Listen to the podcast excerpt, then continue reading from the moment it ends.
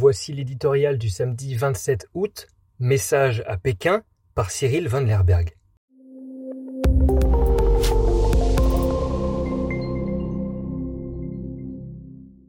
Le 7 décembre 1972, une fusée Saturn V décollait de Cap Canaveral pour emmener les derniers astronautes américains vers la Lune lors de la mission Apollo 17. En pleine guerre froide, l'Amérique avait parfaitement démontré sa supériorité technologique face aux soviétiques et la NASA n'avait plus de raison de poursuivre un programme considéré alors comme trop coûteux.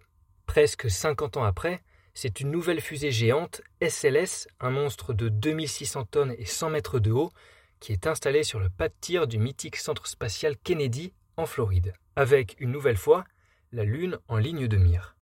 Les deux premiers vols seront automatiques, mais le troisième, prévu en 2025, emportera des astronautes.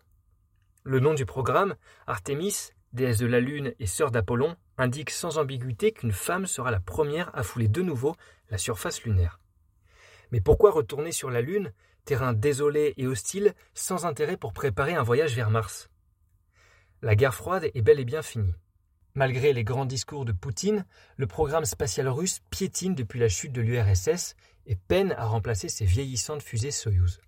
Ce n'est donc pas vers Moscou, mais Pékin qu'il faut se tourner pour comprendre pourquoi Donald Trump a relancé en 2019 la course à la Lune. Car la même année, la Chine annonçait son intention de poser un homme sur notre satellite vers 2030 en mettant au point une fusée géante Longue Marche 9 aussi puissante que Saturn V. Une menace prise très au sérieux à Washington, le régime communiste s'est doté en quelques années d'un programme spatial de premier plan avec un volet militaire conséquent et une station habitée en orbite autour de notre planète. Et, pour la première fois, en 2021, il y a eu plus de fusées chinoises envoyées dans l'espace que de lanceurs américains.